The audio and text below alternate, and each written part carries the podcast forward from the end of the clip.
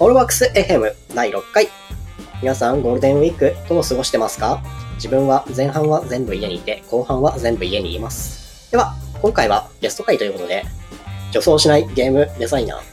矢鴨さんをお呼びしています。どうもよろしくお願いします。女装しないゲームデザイナー。どういう紹介なんですか？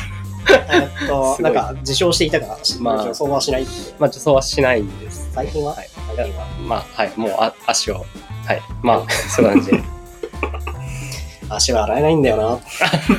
な。なんかちょっと前になんか、そ送別会で、うさ耳になっていたっていう情報を入手してるんですけど、まあその件については後ほどご説明いただ させていただくとして、ね、説明責任が。はい。そう。ヤゴンちゃんは、基本的には、ソシャ系の会社で、デザイナープランナーディプランレクターナーですね。何でもやる人みたいな。何でもやる人。そう、あの、ゲーム業界の、その、ディレクターとかプランナーとか、その、デザイナー、デザイナーっていうとあれか。あの、普通にグラフィックとかやるですね。人になっちゃうアート方面の人のことを指す、うん指しちゃうんで、なんかデザイナーっていうと語弊が生まれやすいうんけど、あの辺がめちゃくちゃごちゃごちゃしてるんだよ、確か。レベルデザインやる人もそうだし、その指示とかを出す人もそうだし、その企画を考える人とか、シナリオを出すの、シナリオを書いてる人もプランナーみたいそうですね。ゲーム業界の絵を描くのがデザイナーで、な。うん。えっとコードを書くのがエンジニアで、うんそれ以外全部やる人がプランナーみたいな でそれぞれやってることはみんな違うみたいな感入った、じなんで入った的な定義。まあまあそういう感じそういうそれが一番なんか手を表してるかなと思いますあ、そう、あやがもんちゃんは最近転職したんだっけ？まあそうですねなんかまあいろいろあって不思議な力が働いて大阪から実家ごと東京に転移してきたんで不思議な建物ごと飛ばされてきたみたいに言いましたけど。やっと一昨日ぐらいに引っ越し完了してなんか、やがもんちゃんも新卒から最初からゲームのプランナーでいいんだっけはいプランナーさん、プランナーで、プランナーで統一していくからな。そう、東京どうですか？まだ2日目 ?3 日目ぐらいだと思うけど。東京まだ本格的な体験をしてないんですけど、うん。とりあえず通勤ラッシュに100もう全力でぶち当たる時間に出社時間と通勤経路があって、うんそこで死ぬか殺すかみたいな戦いする可能性あるなと思ってはいますね。まあ、怖い、怖い、単純に怖い。もうそれはね、本当に死ぬ。人口密度が高すぎて何人かやってしまうんじゃないかと思ってて、ちょっとそこはかなり不安があります。いや、本当に東京の電車はやばい。毎回、あの、ノートパソコンとかをカバンに入れてると、ノートパソコンを守る。あここの子だけは、この子だけは、みたいになるし、はい。その自分が乗ってるだけでも、なんか、押さえすぎて、なんか、肋骨がミシミシ言いやすく、か 体の耐久テストをさせられてるあ、時があって、でも自分はそれが嫌だって、新卒3年ぐらいがそれに対して、でもっと短くしたいって言って、一回引っ越しをして、で、最終的にもう電車に乗りたくないって言って、今の居住地に来て、ああ、一回引っ越したしたんですね、ここまで。そうそう、調布の前が、なんだっけ、どっか、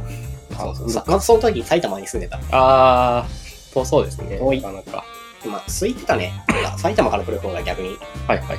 うん。調布から、あの、京王線に乗ってくると本当にやばいんですよね。もそう輸送列車みたいな、人民輸送列車そうみたいう。そそうそうそう。俺は荷物なんだなっていう気持ちが。30分ぐらいで短いんだけど、体力の削られ方が本当にやばくて。やっぱめっちゃ疲れるの。そう。しかもあの、す寿司詰めの状態でたまに止まるからね。30分くらい。勘弁してくれ。これでなんか便意とか来たら死ぬなって思うからね。死を覚悟して。具合悪い時にそうなると。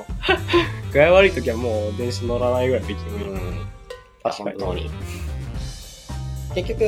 ソシャゲの会社からソシャゲで、業種自体は変わってないんだよね。そうです職ね種。も。まあまあまあ、なんか4年ぐらいもうソシャゲ業界にズブズブだったんで、もうなるほどね。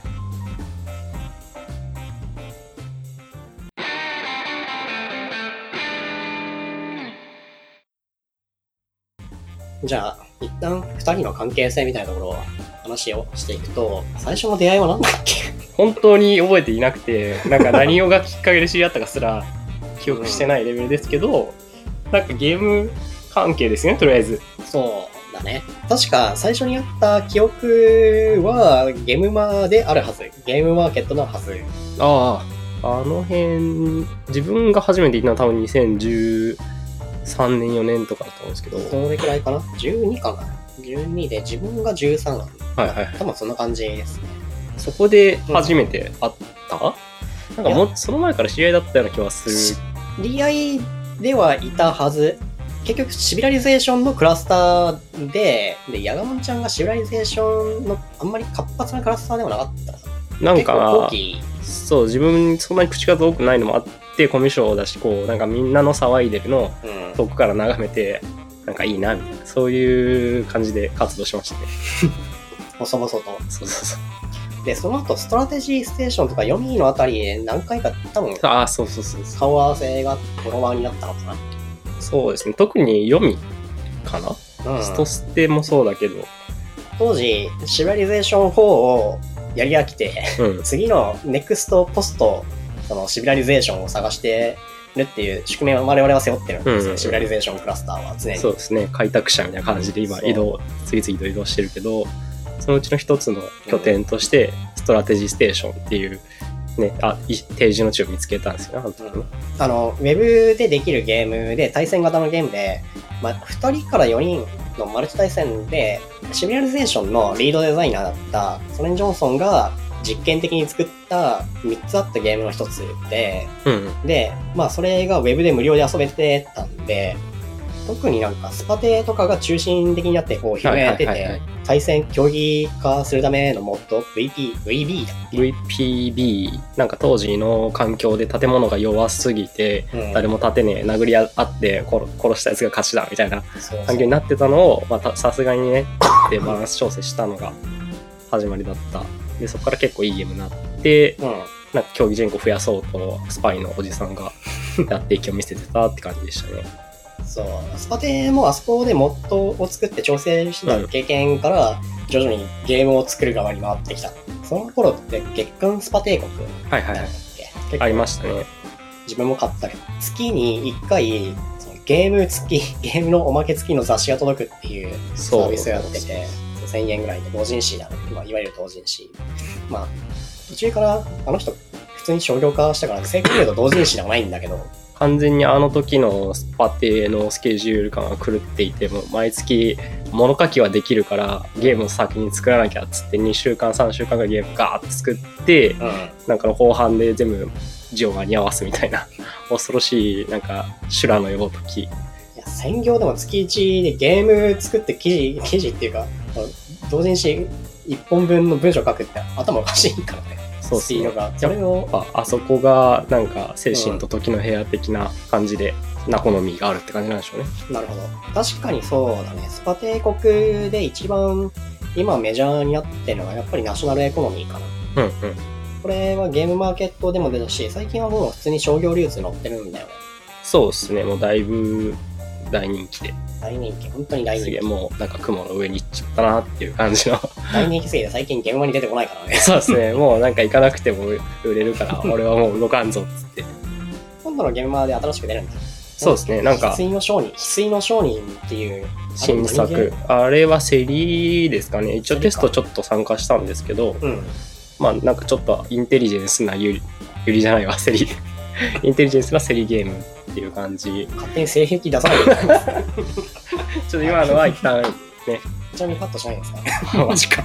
なんかナコノミーは期限、船の期限が良ければ間に合うって言ってたんで、まあなんか輸送のダウンタイムがどんぐらいかって話です。ゴールデンウィークのなんか前後で、で、荷上げする人たちのストライキがあって、それで結構ボードゲームのデザイナーが死んでるんですよへえ、なるほど。海外からその輸入して、でギリギリで間に合わせる予定だったのに、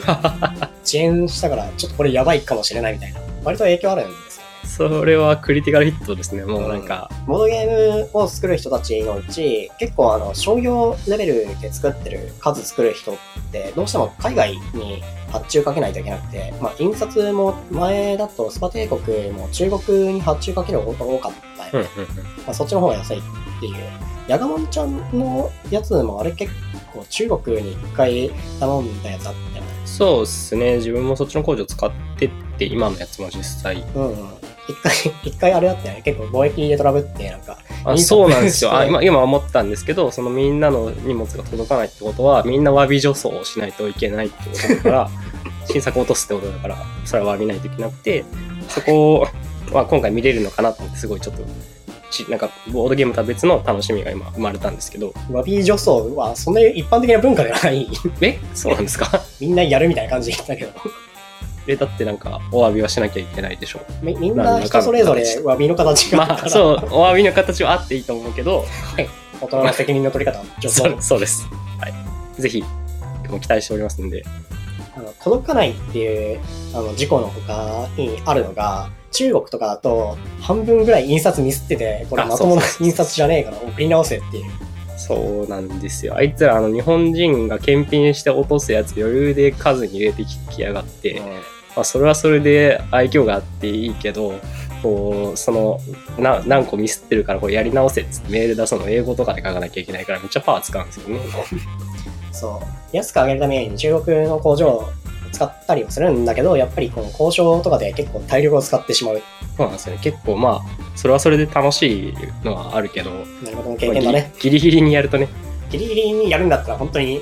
あの、安心の日本国内。安心の日本国内。の中国とか海外に発注すると、まず印刷がちゃんと行われる、で、期日通りにそれが送られる、で、それがちゃんと遅延せずに届くっていう3つの関門をくぐり抜ける必要があって、あのダイスロールの数が多いから結構不安定。そう、連続で偶数の目を3回出さないといけない。厳しい。あの、言ってみれば、我々のプランニングがおかしいっていうだけなんだまあけど、まあまあまあそこも踏まえてやれって話はではある。イベントの前日深夜に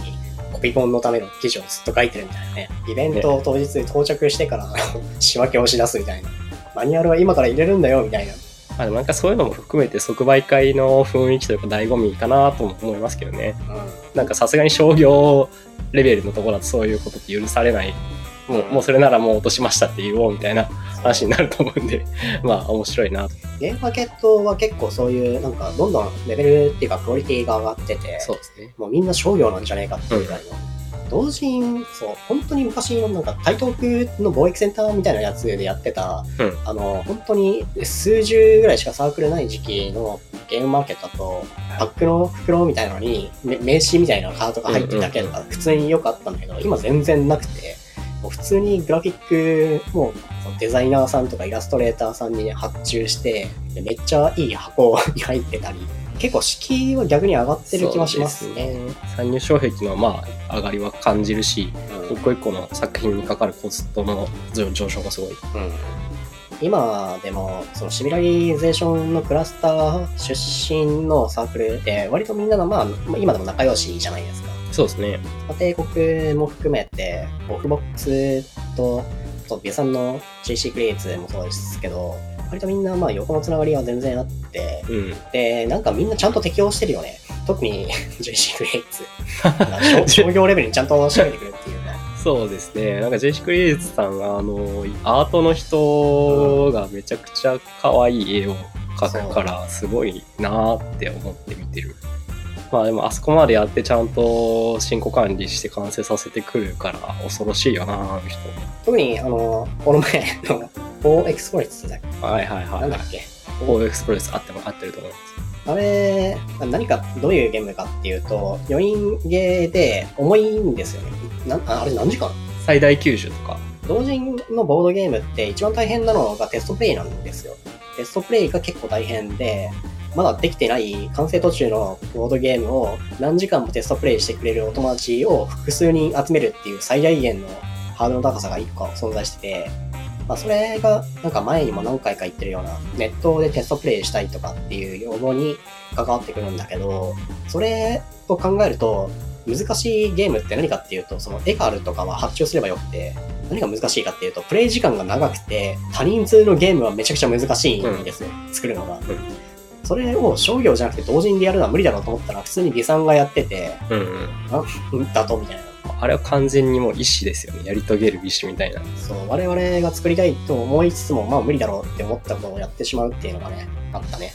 完全に JC クエイツはもうパワー型だと思ってて、近距離パワー そう。スタンド。もうイラストもだし、ゲームデザインもとりあえずこう人数ぶつけて解消して完成させるみたいな、なんかすごいなんか眩しいですよね、もう。眩しいね。ああいうパワーが欲しい。オフボックスのなんか寄り合いではあるけど、あの、基本的には一人で制作スタイル。で、サークルだけが一つにまとまってて、その、売る場所を確保してるって感じだから、うん。その単一のサークルとして機能してるわけでは、実はあんまりなくて。うんうん。オフボックスの方も結構なんかタックマンさんとかなんかもう商業で流してたり、あ、そう流すのはしてて、うんあれは、まあ普通に人気が出て発注が来たから、みたいな感じ。ゆりくれ、そう、あの、どういうゲームだっけ？ゆりくれは、一応ゲームの公式説明的には、はい女の子を見守る空気存在になって、はい。自分の推しカップルを、えっと恋を実らせるために女の子を精神操作してあの告白させたりとかアプローチさせたりするゲームうん。リスナーさんが半分ぐらいしか理解してないゲームなんでなんかまあ、それはヤガモンちゃんの説明が悪いとかじゃなくて、そういうゲームだからしょうがない。そうそうそうそう書いてたし、うんまあ一番なんかわかなんかキャッチーな説明としてはなんか自分の推しカップル女の子が6人ぐらいいるからうんその女の子たちの中で自分の推しのカップルを決めてそれを、えっと恋を実らせるために、えっと駆け引きするって感じでゲームですね。あそれだけ聞くとまだギリギリ綺麗さがあるんだけど、あれ実際にはなんかアアグロとか なんかそう そうですねあその辺あの界隈はすごい意味が分からなくて好きなんですけどあれ多重、多重ペアみたいなのとゆり 重婚なんちゃらとかね売り重コンアグロみたいな。あのワーワードが。いやでも、なんか今でもずっと活動してるサークルってすごいですよね。まあ体力そうもだし社会人で同人活動をずっと続けるのは、なんか正気ぐらい失ってないといけないんですよ、そうそうまず。黄金の意志がないと黄金の意志がないと。絶対続かない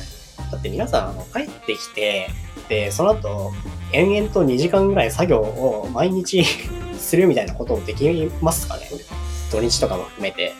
そそもそもできないしなんかまあやればできるっしょって思ってても絶対できないんですよなんか今日飲み会行こうぜっつってあ行きます行きますっつって終わりみたいな人も多いんでそう、だから正気を失ってる時しかできないんで。そうそうそう本当に家に帰ってきてからお酒を飲んでやると一番すごいらしい あの家に帰ってきてちゃんと正気を失うためにちゃんと正気を失うってなんだなんかあの東宝の神主様とかもはい。お酒がないとゲームは完成しないみたいなあの人まだ別の話だ。まあちょっと別次元違う感じはしますけどあの人は特にあの理由をつけて飲みたがってるだけ。いやでもそういうとこあると思いますよ。なんかまともな感性してたら家に帰ってきて寝るかゲームするか、ね、動画見るネットフリックスとか最近流行りのね見るかとかで終わっやっぱ時間過ごしちゃうんでそこをなんかパワー使ってあえて疲れるうん。方向にもうベットするっていうのは恐ろしい狂気ですよ感じそう。いや実際本当にそうで自分の正気を失ってる時の生活の仕方って夜の11時ぐらいになんか夜の11時ぐらいに家着いてそっから深夜2時ぐらいまでなんか飯をなんかコンビニで買ってそれを食べてすぐそれ以外何もせずひたすらあの作業してはいはいはい。ベッドに倒れ込んで生活をしたりとか。完全にもうね捨ててますよねいろいろそうそれを毎日完成させるとかだからうん。本当に気を失ってないといけないんだよやっていき。うん。これがやっていきですよやっていきですね。同人活動をやるためには、まず申し込む。そして次に完成度は諦める。そして最後に正気を失うです。続けるっていうのはね、一番難しいですね。うんそう一発出すのはまあ誰でもで誰でもって言ったらあれだけど、そその時点一発出せる時点でかなりこう選び抜かれてきてはいるはずなんだけどそう、一段、なんか、あの、やらない人が6割だと思ってて、うん、やって一発やれる人は多分そのうちの1割とかそう、残り3割がやって諦めるみたいな人も多いと思うんで本当に。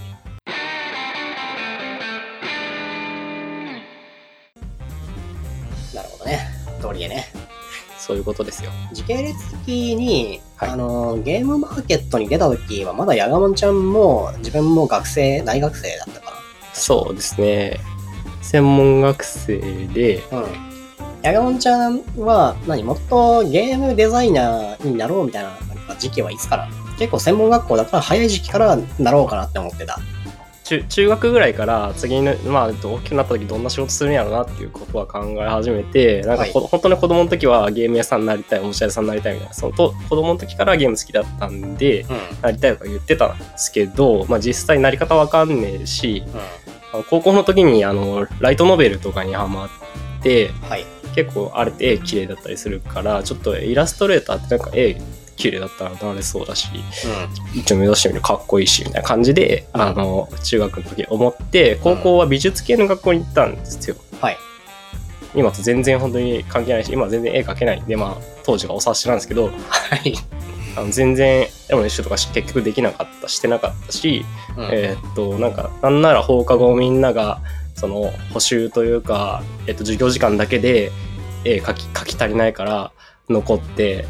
あの筆を進めるみたいなうん。のをやってる人がクラスの3割ろ4割とかいた中で自分はもう放課後と友達3人呼びつけて遊戯をずっとやってたってぐらいの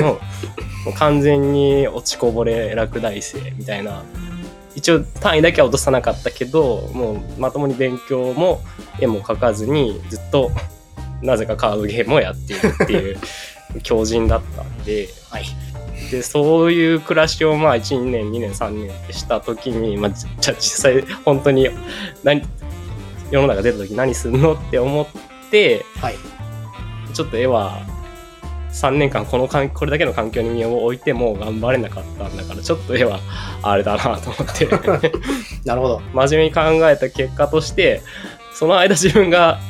絵を差し置いてやってたこと何やって言ったら家に帰ってゲームするか友達と集まってカードゲームするかだったんでゲームだったらすげえ興味あるんじゃねえか自分って思ってはい。あじゃあちょっとゲームクリエイターかかっこいいしやってみるかっつってはい。あなんか専門学校はゲームうんを選んだっていう感じですね経緯としては。完全になんか夢見リアルみたいななんかレベルが。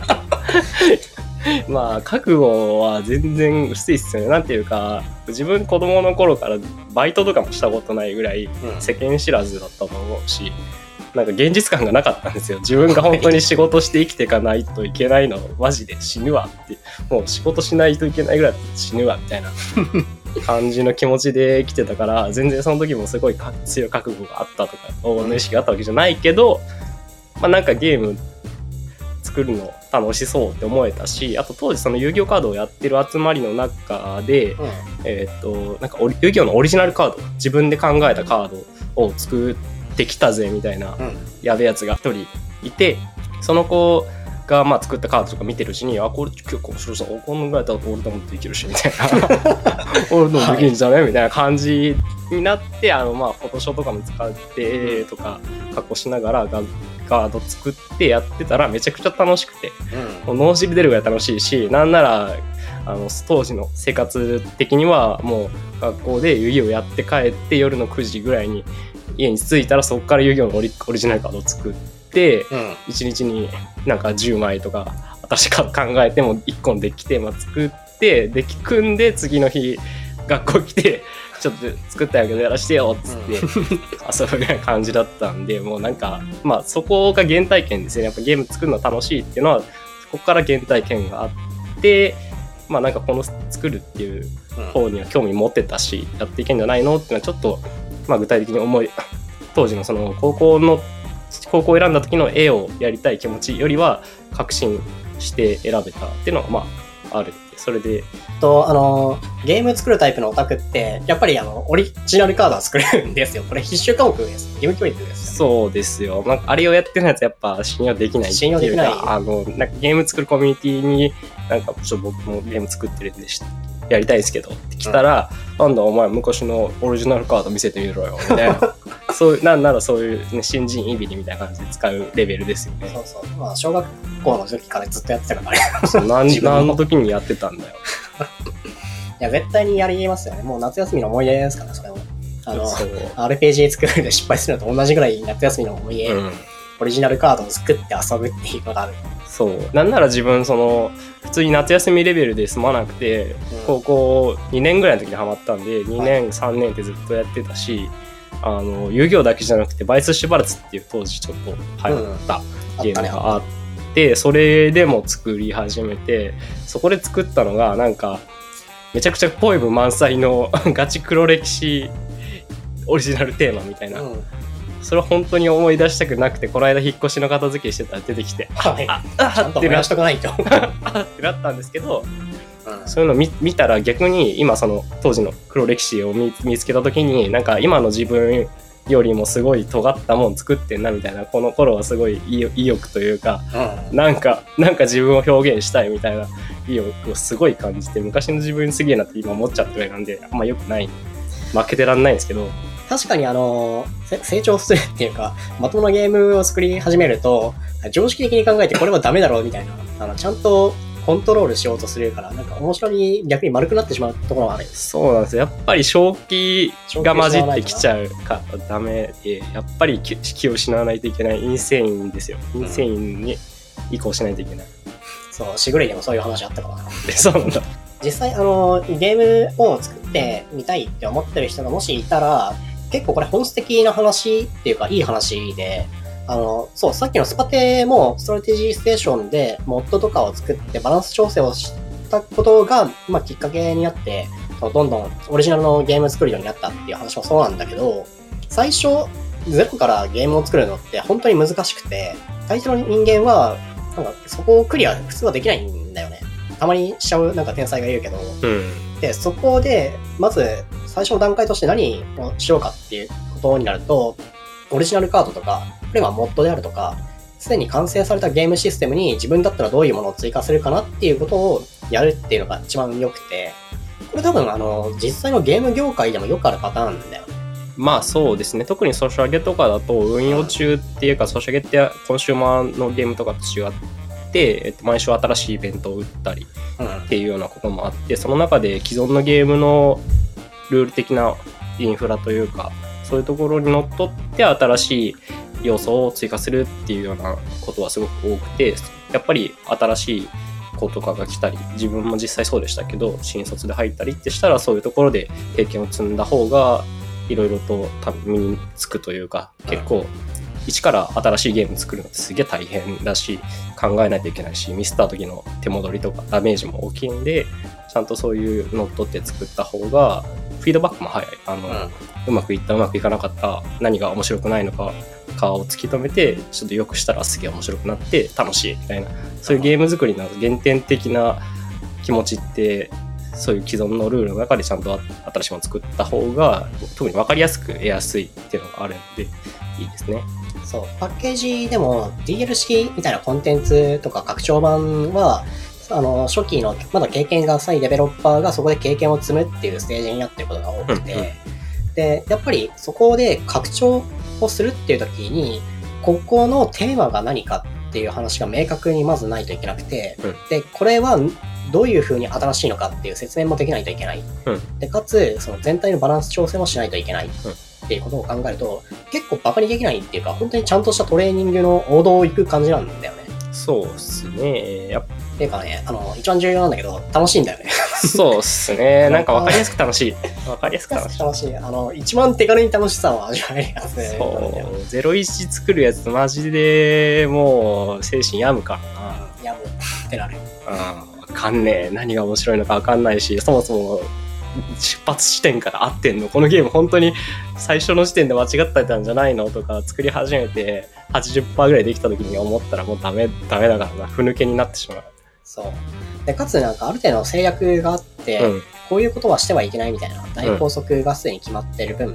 そうなん制約があった方が意外と面白いメカニズムが作れたりするっていうね。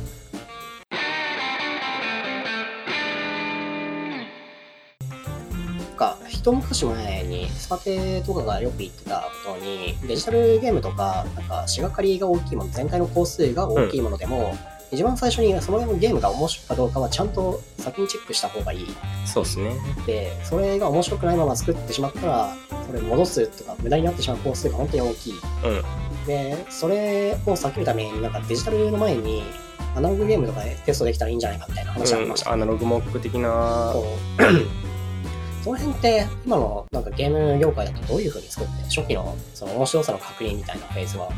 なんかねそう、えっと、実際のところプロジェクトとか上の人の考え方によるけど、うん。結構取り入れられてる手法かなとは思思いますね。自分の見てる範囲ですけどなんか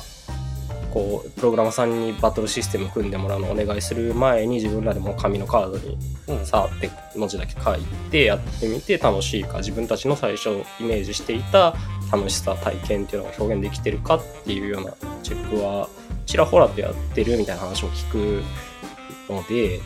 実際行われていってまあその当時のスパテの発言で言うと先見性があったみたいな手法だと思います。ペーパープロトとかいう感じですかね。そうですね。確かにそういうのってウェブサービスでもよく最近もともと言われているうんうん。提供したいと思っているサービスが本当にユーザーに役に立つのかどうかを最初に最小限の製品で確認するとか、ウェブサービス今もう有名になっているウェブサービスとかでも最初ただのプロトタイプをそのままウェブサイトに出してて、うんで、注文が来たら内部で人間が処理して発送するっていうサービスとかも結構あって、なるほど。で、それで初めて、あちゃんとマーケットがある顧客がいるっていうことを確認してからシステムを作るための投資を行うっていうスタイルが結構、まあこれとほぼ同じことを言ってるんだよね。そうですね。やり方がちょっと違うけど。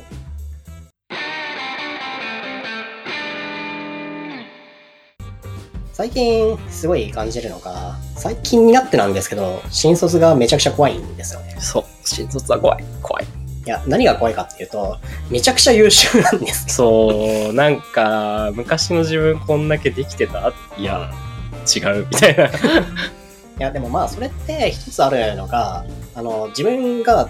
どんどんなんかいいいい場所に行くようになるとそう感じるようになると思う。ああ、そうなんで、ですよねステップア。ップっていうか、はいはいある意味それの感覚って正常で、うん例えば自分 が今いる会社とか、絶対自分新卒じゃいけないんですよ。だから単純になんかその新卒がめちゃくちゃ優秀な人しか取らないような会社に来てしまったっていうだけああ、はいはいはい。で、あの、例えば前職ってあんまり優秀な新卒とか何人かいたんですけど、なんか全員が全員みたいな感じじゃなくて、はいはい。まあ、まあまあ、ムラがあったというか。そうそうそうそう。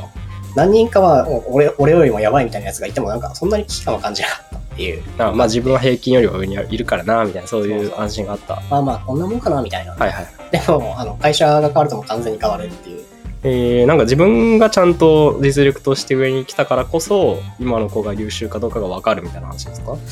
それもあるけど、単純に、あの、いい会社に行っちゃうと、本当に取る新卒は当然優秀だから、なるほどその。全体、世代全体じゃなくて、その上積みだけを見ることになる。転職をししてって、まあ、環境を変えてっていうような話。そうそうそう環境を変えると、その目にする新卒が、その上積みだけになる上上積み何パーセントかっていうのが変わってくるっていう。はいはい。なるほどね。だから全体としてどうなるかは正直我々にも全くわかんないけど、少なくとも我々の周りにいる新卒はめちゃくちゃ怖い。うーん、そうめっちゃ怖いね。そこの話で言うと、僕は転職をしたのは、まあもう今月のとかの話で、まだ初出社もしてないんで、今の転職先の新卒の話は分かんないですけど、僕はもともといた会社ですら入ってくる新卒は怖かった。もう、なるほど。本当に恐ろしくて、もうなんかみんなすごいやるやる気に満ち溢れた目で、なんか、次何やります？っつって聞いてくるし、打てば響くし、もうなんかお前らすごいな、みたいな。俺はそんなハキハキしてなかったぞ、みたいな。本当にこれは思ったことで、特に今年入ってきた子が一人いるんですけど、いなんか、そいつがのたまりやがるのが、はい。ヤガモンさんにあ憧れて、この会社来たんですよ、みたいなこと言い始め眩る。目を潰そうすつもりでもう恐ろしくて、はあ、なんでそんな、ここんなめちゃくちゃ適当なおっさんなんかに憧れてしまったんだ、お前はごめんな、みたいな、こう、なんかね、謝りたい気持ちもありつつ、なんかそそういうまっすぐな気持ちで来るのが、ま、ほんと眩しくて。うん。膝の触れが止まんねえよ。そう、しかもめっちゃ優秀だし、なんか打てば響くし、お前ら、みたいな。おおやばいやられるみたいな。首を取りに常に思ってるもん。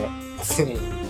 や、本当にそう、なんか、弊社のなんかもう単純に学歴がいはいはいはい。ビジネス系とか特にそうなんですけど、なんか、と東大生とか、慶応生とかばっかり来るし、はいはいそんなんばっかがなんか、はい自己紹介メールみたいのが、それでインターン生のなんか自己紹介が書いてあって、なんか目を覆いたくなります。額面にぶっ壊れたことしか書いて書いてないみたいな。このテキスト、このテキスト本当にいいの？みたいな。こいつは、やめろよ。僕の考えた最強の経歴みたいなやつ来る。なるほどね。何が飛んでくるめっちゃいいいいとこ転職ししはりましたもんね。それはそうだと思う。本当にだから怖い、震えてる。でも多分自分も次行くところはそういう子が多いのかなと思っていて。強強だからね。そう。会社的に強っぽい、強い強だと思うからね。どっちかっていうと前職出た人が強強になるって言っちゃった。ああ、まあ自分の前職はそうですね。まあ、も結構もともと入ってきた時点から強強であって、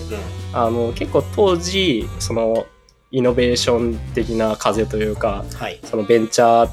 空気みたいなのをすごい出してたんで、そこに目をつけた、こう、なんか、挑戦したい人、チャレンジャーたちが、こう、こぞってあ集まって、やっぱりそういう人に優秀な人が今までずっとチャレンジをしてきて、レベル上がってきた人が多いから、そういう意味ですごい優秀な人がめちゃくちゃ入っていたっていう会社では間違いなくあって、そこからまあ、なんか外に出ようってなった時にこいつやべえ強えみたいな人は実際多いですね。あの、本当に大学卒業して、IT 企業に入った時に、IT のエンジニアっていうのは、エンジニアリングが好きな人がいるって思ったんですよはいはい。みんなそのプログラミングとかシステム構築するのが好きで、まあ、せめてそんな好きじゃなかったとしても、うん。そういうのやりたいみたいな人が入ってるって思ってたんですうんね。でも実際はそうでもない。ああ、まあ食っていくためにコード書いてますよみたいな。あ人もなんかエンエンジニアになるとなんかフリーランスとかで仕事できてなんか座った。仕事でなんかはい。給料は結構高いんでしょみたいな、今はい。需要あるんでしょみたいうんうん。な人が入ってくるのが一般的で、その自分がビビったのが、あの新卒で一緒に入った同期が、うん。みんなディスプレイずっと見てるのなんか辛くないのみたいなことを言い出して、っていうか、自分以外がもうプログラミングそもそもやったことないんあ、そうなんですね。な感じで、それで入れるようなエンジニアとして。そう、なんかもう衝撃うんうんだってね、なるほどだってね。っていうか、まあその中だとやっぱ上積みだったってことですかね。上積みで良かったみたいな感覚はないね。あ俺あ、逆にやらされたみたいな。求めていたなんか、同期と違うみたいな。いやだからそ当時の同期とは結局その友達としてはすごい仲良くなるんだけど、はい。そのなんかエンジニアのライバルみたいな感覚では結局今でもなくエンジニアリングでは語り合えないみたいなね。そうそうそうそう。まあそこは多分オールさん自身が結構能力も意識も高えみたいなところは多分あってなんかうん。そこまなんか一般論としてなんか多くの人間にそこまでなんか仕事とか自分自分の生活の楽しいとうん。かその辺以外になんか突き詰めたいものがあるっていう人の方が多分少ないから、はい。そういう意味ではなんか一般的なのかなとは思いつつも。そう、まあ確かに。をなんか新卒2年目ぐらいの時にようやく消化して、うんうん。割とあの世の中ってそうなんですよ。あの仕事に関、仕事もそうだけど、大学とか学校もそうで、うん。別にあの経済、経営を専攻しててマーケティングとかやってたんだけど、うんそこに入ってくる人間もなんか潰しが効くからみたいな レベル感で入ってくる人が大半で、まあ真面目に経営とか経済やりたかったんだよねみたいな人はほぼいない、100人に1人ぐらいしかいないわけそうですね。あの、ヤガモンちゃんのさっきのあの、美術系の高校も行ったけど、うん。そんなにやってなかったみたいな話を聞いて、ああ、これだよ、これみたいな気持ちになったのは、そういうところがあって、実際ねなんか特に小さい頃というか高うん中学高校大学ぐらいまでは何やりたいって決めてる人多分ほとんどいなくてうん。なんか自分ですらそこすごいって言われますからねなんか専門でゲゲームのところ行ってゲームの企業入ってるからすごいやりたいことがあってきたんだねみたいな言い方をされるけど別に自分は そういうつもりもなくてなんか普通にだらだらゲームやっててこのゲーム作るんじゃねえの？俺みたいなそういうノリで入っただけなんで全然褒められることじゃないと思うけどそういうことですらやっぱちょっと目的あってすごいよねって言われるぐらいにはまあそんなに目的もなく来てますよみんな。僕も含めてですけど。結構あの、エンジニアとかゲームの界隈って比較的、そのやりたくて来た人が多い界隈じゃん。で、まあそれですらなんかあの、カルチャーショックみたいなのを受けるんだけど、だからもう他の、何、仕事だともっと、あれだよね。そうですね。もともと大学に入る前からこの職業をやりたいと思ってましたみたいな人はまずまずいないよね。うん大抵その就活するとかになって、待遇の良さとか、そう、やるなら何かなみたいな。向き不向きとかも入ってからようやくわかるみたいなレベルだからね。うん。まあ全然それで、なんか、自分としては、なんか普段の生活が楽しいかどうかが人生の価値だと思うんで、なんかそれで、まあもちろんそういう自分の突き詰めたいエンジニアリングだったりっていうのがあって、そこを突き詰めるのが楽しいなら別にそれそれでいいし、逆に仕事に自分のそのよりどころがそこまで大きくななくなかったとしても家族といて楽しいとか彼女といて楽しい日々友達と遊んで楽しいみたいなところでも全然なんか楽しい人生だなとは思うんですけどね。そう。意識の高い エンジニアのかかる、なんか、最初のはしかみたいな病気として、うなんでこの人たちプライベートに勉強しないのにエンジニアになったんだろうみたいなそれはありますね、確かになんか。もう最近はもうどっちかっていうと自分がそれになりかけてるからね。プライベートを大事にするエンジニアだからね。はいはいはい。はいはい。そう、実際なんかそういうギャップは、自分の元の職場でもかなりあって、その、最初に結構ベンチャーイノベーションみたいな空気に誘われて入ってきた優秀な人たちが、まあ、いい年に、いい年というか30近くぐらいの上の方になってきてそういう人たちが文化形成してたんでみんな勉強するんですよやっぱり。プログラム好きでやってたしなんか最新のなんか Go エリクシルクブルネテスとかなんかそういう全然今まで聞いたことないなみたいなプログラム用語をすらきちんと勉強しておくのが当たり前というか、まあ、勉強するでしょみたいな感じでみんなやってって、まあ、そういう人って自分はすごいすごいというか自分はエンジニアじゃないんでそこの分野とは直接関係ないけどやっぱり勉強してる人すごいなと思ってたんですけどそういう勉強してる人たちからすると逆にしてない人の存在が信じられてなくてなんかあの子全然勉強しないよねとか言うんですよね。でまあ自分がその話を聞いていやまあなんか自分でプログラムの勉強を家で新しい最新の言語に馴染むとかってやるのって本当に一握りじゃないですかって話をしたらすごい不思議そうな顔してでもなんか自分の周りみんなやってるしみたいななんかそこは やっぱりギャップがあるしお互いがあんまり理解できない世界なんだなと思いましたね。自分の前職ってまさにその一握りだけなんじゃないですかっていう世界だっはいはい。たからでそうなってくると何が発生するかっていうとその一握りの人間がだんだん闇落ちし始めるんだよねまあまあまあそうですね。なんであのその1年目他の新卒はなんかテストとか手伝ってるだけで、うんなんか俺だけ一人でなんか補修開発とかずっとうん任されてて、なんかやってるのになんか同じ給料で同じ待遇で なんならちょっとあのあの定期的に上司にその交差みたいな時に、はいまあ、君ちょっとできるみたいだけどなんか調子に乗んなよみたいなこと そ俺みたいなやなつですぐに後でなんか他の同期に抜かされるからなみたいなえことを、あのずっと3年間言われててそれはクソですね。それはクソですね。だ頑張ってる人に水かけることない。いや本当にあの自分が結局謙虚になるのはあの今の会社に就職するまで待つ羽目になるんですね転職するまであそこでなんか自分以外のエンジニアが強強あ。はいはい。でようやくあ身のちょっと程。謙虚になりますみたいな感じになって、その周りの一緒に働く人間を尊敬する気持ちが芽生えるみたいなのは、結局そういう環境に到達するまではなかったね。ああ、なるほどね。向こういた間はもうずっと、なんだろう、クソ、クソな環境はよ、みたいな感じで生き生きてたみたいな。そう闇落ちしてた、はい闇落ちして生きてた。なんでお前らそんなにやってもねえのに、文句ばっかり言ってきてよ、みたいな。でもそれってまあ、正直あの変わったっていうのは環境が変わってその尊敬する人が増えたっていうだけで、別に根本的に俺の考え方が変わったわけではないんだよね。まあそうです。尊敬できる人間に尊敬してるっていうそれだけの当たり前のことで、うん。まあ、そういう意味では何も成長していないかもしれない。あのやっぱり、なんか尊敬できる相手が見つかっただけでも人は成長するというか、なんか、ちゃんと自分が理想としてる、なんか未来像みたいなところに出会えたからこそ、逆に理想としない部分を肯定できるようになったりとかもすると思うんで、なんかいい進化じゃないですかね。そう。だからあの闇落ちしかかってる、そのイキリエンジニアは転職をしてください。で転職できなかったら自分の実力を認めてください。まあそうね、悲しいからそうなんで。なんかね、エンジニアですごい仕事もできるし、センスもあるんだけど、人当たりがまずすぎて転職できないみたいな人も知ってるから、そういう人見るとちょっとかわいそうというか、ちゃんとなんか実力を認められて、なんか平和に生きれる場所に転職してほしいなと思ったりします。